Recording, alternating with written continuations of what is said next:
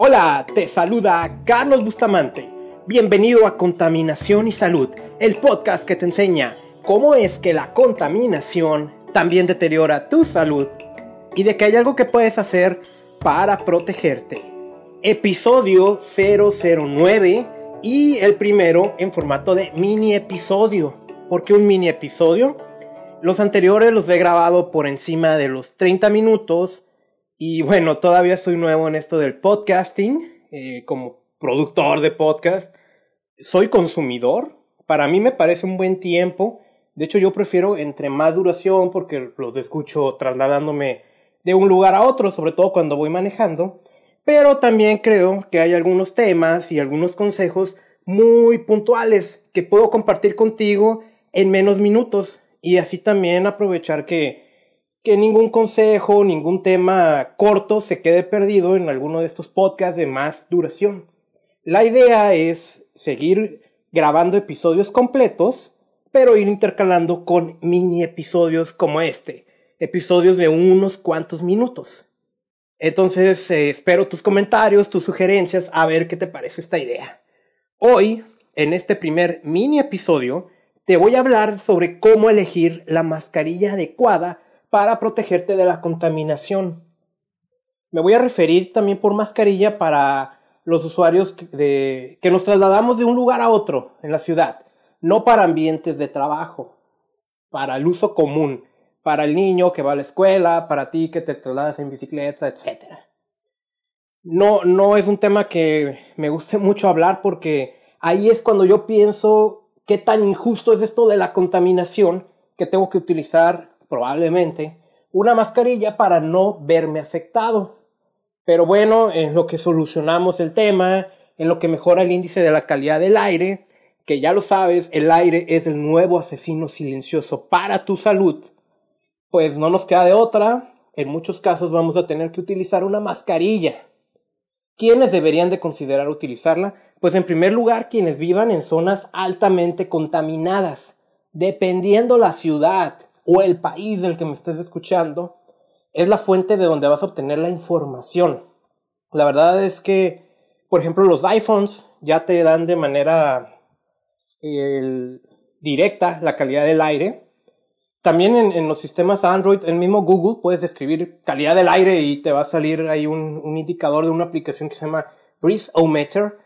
Ellos no miden la contaminación, sino que la calculan con un algoritmo que diseñaron o puedes buscar sencillamente en las tiendas de aplicaciones de tu Android o de tu iPhone calidad del aire y te van a salir seguramente estaciones de monitoreo locales. Hay muchas, hay, también una página que se llama AQCN, donde vienen todas las estaciones del mundo y ya es cosa nada más de elegir la más cercana a donde tú vives y ahí te va a decir cuál es el índice de calidad del aire. Si tú vives en una zona con niveles muy altos de contaminación, ese es un primer punto para considerar utilizar mascarilla.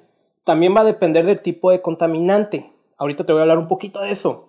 Zonas que naturalmente son polvorientas. No encontré otra manera de, explicarlo, pero por ejemplo si vives cerca de lugares arenosos como el desierto, eh, seguramente habrá muchas partículas de manera natural en el ambiente. Zonas de muy alto tránsito vehicular y de transporte pesado, de ese que utiliza diésel. Por ejemplo, la Ciudad de México, es el mejor ejemplo que hay. Es una zona muy transitada vehicularmente. Y pues, prácticamente estás más tiempo detenido que en movimiento. Si sufres de alergias y otras afecciones respiratorias y asimismo eres muy sensible al polen, eh, también deberías de considerar utilizar mascarilla. El contaminante del que vamos a hablar es partículas menores de 10 micras, partículas menores de 2.5. Las vas a encontrar como PM10, PM2.5 en la aplicación que utilices para revisar la calidad del aire del lugar donde vives. Eh, imagínate que agarras un cabello tuyo y por el diámetro lo vas a dividir en 5 veces. Vas a agarrar una partecita y ahí tienes un PM10. Es una partícula pequeñita que no la vas a ver y precisamente ese tamaño es lo que los vuelve tan peligrosas. Bueno, una partícula de esa la vas a volver a dividir cuatro veces y agarras una nueva y ahí tienes un PM2.5. las investigaciones más actuales, la ciencia nos está diciendo que estos son un contaminante muy peligroso con un montón de consecuencias a tu salud que ni siquiera habíamos imaginado. Bien, ¿qué mascarilla elegir? Porque veo gente que se amarra un trapo a la boca y a la nariz, pero eso no es suficiente. Eh, otros utilizan la mascarilla azul típica de los hospitales, de las clínicas. Esa no te va a servir para absolutamente nada en el tema de contaminación. Su función es evitar que, que el paciente eh, entre en contacto con, con bacterias y virus. Y de hecho poca gente sabe que esas caducan como a las dos horas de uso ya la tienes que desechar.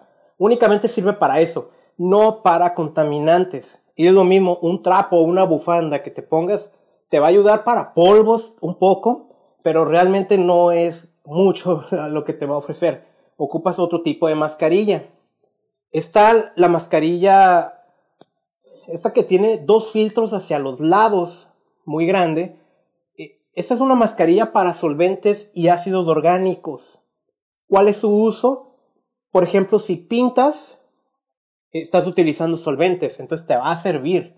O ya para otro tipo de uso más industrial de los contaminantes que pueda haber en el entorno te puede ayudar para los que se llaman óxidos de azufre, pero realmente esa no es un, contaminante que nos debería de preocupar mucho, salvo que vivas en zonas industriales o lugares muy particularmente que utilizan azufre. Mm, no, se me ocurre bien eh, señalarte una ciudad ahorita, pero no es un contaminante de gran preocupación. Se utiliza para medir la calidad del aire, pero rara vez va a ser un problema, salvo en condiciones particulares.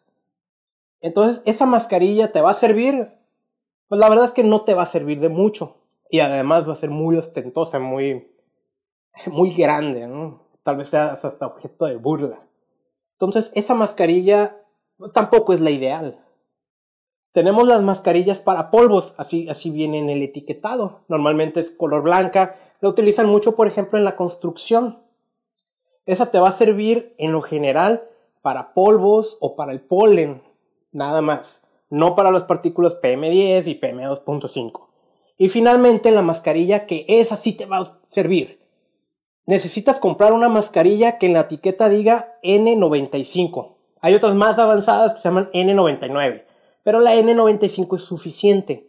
Es una certificación. ¿Dónde la encuentras? En ferreterías, en lugares donde vendan herramientas.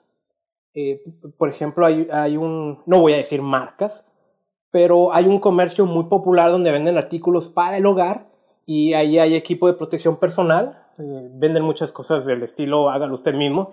Y ahí puedes comprar una mascarilla tipo N95.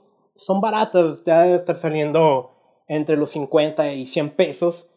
Hay otras un poquito más bonitas, como más nice. Las puedes comprar en Mercado Libre o en Amazon, que son como de tela, pero traen esta certificación en 95, traen figuras, colores, unas traen unos pequeños filtros.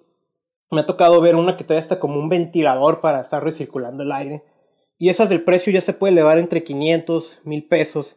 Te va a ser lo mismo que la de 50 o 100, ya son un poquito más bonitas como para quien diario está circulando por bicicleta. Y, y pues la verdad es que, digo, la mascarilla común que que te digo que está barata, pues sí está fea, ¿no? Como para utilizarla. Y tristemente hay lugares donde ya hay diario que estar utilizando mascarilla, como los países asiáticos, India o China. Ojalá de este lado de México, pues no lleguemos a tal grado. Ahora, si estás sufriendo de otros tipos de contaminantes como el ozono, bueno, ese ya es otro cuento y después te voy a dar el consejo. Entonces la mascarilla que tú ocupas es N95.